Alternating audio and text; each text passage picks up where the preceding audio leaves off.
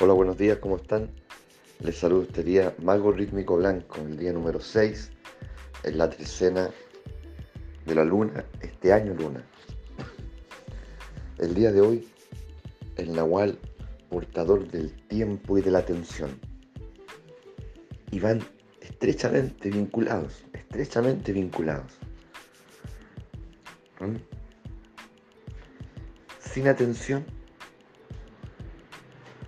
nuestra experiencia del tiempo eh, absolutamente queda expuesta a la deriva ya del mundo, al vértigo del mundo.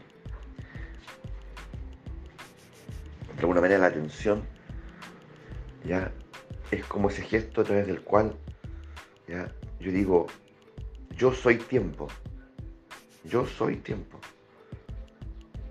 Y este tiempo que soy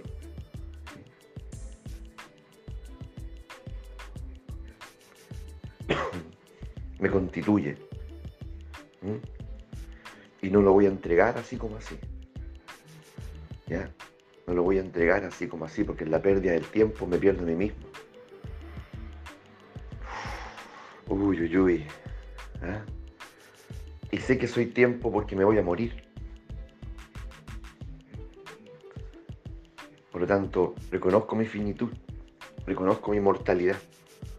Y por lo tanto, esa conciencia de la muerte, ya comienzo a apreciar mi condición temporal. ¿Tú lo aprecias? ¿Qué dice el nahualismo? Que nosotros, que nosotros precisamente no apreciamos el tiempo y su profundo significado, ¿ya? Porque no tenemos conciencia de la muerte. Por lo tanto, ya estamos de alguna forma como embrujados y, creemos que siempre ya puede haber un día más, que siempre hay tiempo. Al día siguiente lo vemos. ¿Mm? Más adelante lo voy a conocer. En fin, lo que sea, ¿cierto? Entonces, todos, todos tenemos experiencia. Entonces, ¿cuál es tu relación con el tiempo? Detengámonos en eso hoy. ¿Cómo andas por la vida? ¿Cuál es tu discurso? No tengo tiempo para nada. El tiempo se me va entre los dedos. ¿Mm?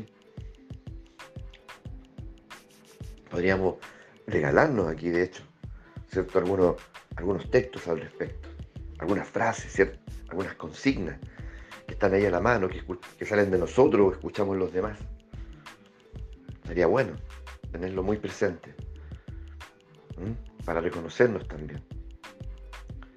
Y, si yo soy tiempo, y es inevitable acordarme de un filósofo que a mí me apasiona mucho, siempre le he nombrado Nietzsche, ¿cierto?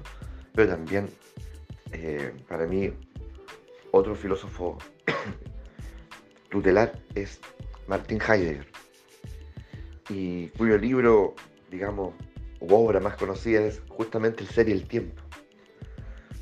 Y tiene otro que es más pequeñita, pero que es tremenda, ya que se llama El tiempo y el ser. ese, ese en particular, si ustedes lo pueden leer, Tiempo y Ser, es mucho más pequeño, es revolucionario. Revolucionario respecto a nuestra experiencia, eh, a nuestra condición humana y el tiempo. Ahí comenzamos a entender que el tiempo, dice Heidegger, es ese claro, ese claro donde el ser se manifiesta. Pero si yo no tengo tiempo para nada, entonces, dicho así, digamos, ya eh, apresuradamente, entonces no hay nada esencial que se me manifieste. no hay nada esencial que se me manifieste, porque que ese claro, como tal, ya, eh, ese lugar abierto, esa apertura, suceda, tiene que ver conmigo, ya, como ser humano. Entonces, es muy interesante, muy interesante. porque me encuentro con lo esencial, me encuentro con esa verdad íntima, me encuentro con, con, esas visiones, con esas intuiciones orientadoras, ya eh, acontecen en, esa, en ese estado de apertura. ¿ya? Cuando, ese, cuando ese claro ya, eh, se efectúa. Pero para ello tengo que tener tiempo. ¿Mm? Y si no tengo nunca tiempo, mi tiempo, digamos, claramente está secuestrado por diversas actividades, entonces yo vivo en un activismo, que es la característica ya de nuestra sociedad. Así es como nos domestica, ¿cierto? Así es como nos, nos, doblega, nos debilita. Entonces, nosotros terminamos entendiendo el tiempo como una serie de horas. Ahora esto, después esto, después esto, después esto. Entonces tenemos todo el día planificado, ¿cierto? Completamente entregado a ese activismo devorador. ¿Sí o no? ¿Es el tiempo? No, ese no es el tiempo. Es un tiempo mecánico, cronológico, que a nosotros nos no han hecho creer que es la experiencia del tiempo. O el tiempo es mucho más fundamental, primigenio. No, pues es verdaderamente una, eh, yo diría un poder, un poder, una fuerza. Por eso nuestro respeto al tiempo. Entonces no puedo yo andar por el mundo diciendo no tengo tiempo, para nada. O, ¿cierto? Eh, devorado por este activismo. Es lo primero que tenemos que mirar. Entonces, es interesante. ¿Ya? Por ejemplo, ¿cuál es tu experiencia de ese activismo ah, en el que estás? ¿Y qué te pasa en, esa circunstancia, digamos? Esa sensación de decir, bueno, ahora termino, ahora hago esto, y, mirar y decir, uh, pero luego viene esto, esto, esto, esto, esto, hasta el final del día. Y aún así, no termino. Y ya tengo pendientes para el día siguiente. Todos hemos tenido esa experiencia. ¿Qué nos pasa? ¿Cuál es el impacto de eso en nuestra vida? Porque no es un día, es, puede ser toda la vida. Entonces el mago, que es el nahual del tiempo, de la atención, ya justamente el que nos dice, a ver, detente, detente. Ya, vamos a entender bien lo que es el tiempo, su importancia, y vamos a entender bien lo que es la atención y su relación.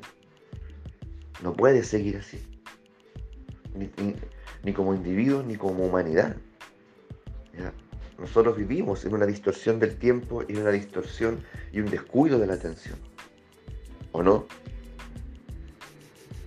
Pero nuevamente, nosotros tuvimos o tenemos alguna clase en el colegio, ya, que se llama temporalidad 1, taller de temporalidad, la experiencia del tiempo,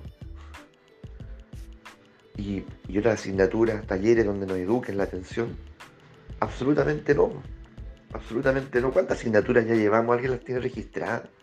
Cultura de la muerte, ya, taller de autovaloración, en fin. ¿Mm? Y nada de eso está. Entonces, luego entendemos por qué nuestra decadencia, nuestra locura, ¿cierto? Nuestra ansiedad. ¿Y qué relación, aunque digamos, aunque sea someramente dicho en este momento, hay entre la atención y el tiempo? ¿No, ¿Usted le ha pasado que cuando ustedes se enfocan en algo, de pronto el mundo desaparece, todo desaparece, hasta el ruido. Y, cuando salen de ese estado, a veces ocurre que han pasado horas, pero para ti, oye, no sé, fueron cinco minutos, media hora. ¿Cómo pasaron cinco horas? ¿Ya? O, o tal vez puede ocurrir ¿ya? Que esta sensación de que algo no te tomó tiempo, como se supone que debiste tomarte, porque en una hora hiciste, oye, muchísimo. la palabra me, cundió, Ah, me cundió el tiempo. Y en una hora, en media hora, oye, tal vez hice todo lo que estaba pendiente de una semana. ¿Cómo ocurre eso? Uy, uy, uy. Vale la pena explorar la experiencia de la atención. Entonces, la atención es clave en nuestra experiencia del tiempo. Podría ser todo tan distinto. Tan distinto. Entonces, de alguna manera, nosotros somos analfabetos, nuevamente, ya en lo que respecta a la sabiduría del tiempo y de la atención y de la relación que hay entre uno y otro. Entre uno y otro, por lo tanto, en, esa, en esa pedagogía, avanzando en, esa, ese conocimiento, yo me puedo volver mucho más eficiente, mucho más eficiente. ¿Mm? Porque imagina poder en una hora hacer lo que siempre me ha tomado una semana. O hacer en una hora lo que me suele tomar un día entero. O, ¿qué hago con el resto del tiempo? El resto del día. Claro, el error sería que comenzar a llenar de otras actividades. Ese no es el camino. Ese es un tiempo ya kairos, dicen los griegos. Ese es un tiempo ya sagrado. Entonces, yo claro que puedo responder al mundo y sus necesidades, ya en esa eficiencia, y luego entro en un tiempo sagrado. Entro en esta experiencia del tiempo, esa apertura, donde lo esencial se manifiesta, donde, donde yo me siento pleno, ah, donde puedo dedicar ese tiempo ya a la admiración, al aprecio del mundo. Y estar atento a todo lo que se me ofrece, a las tremendas oportunidades y respecto a las cuales no tengo acceso porque no tengo tiempo. O no tengo tiempo que perder. ¿Mm? Vamos por eso, vamos por eso. Allí, entreguemos esta reflexión, a esta apertura y estos testimonios. Muy buen día.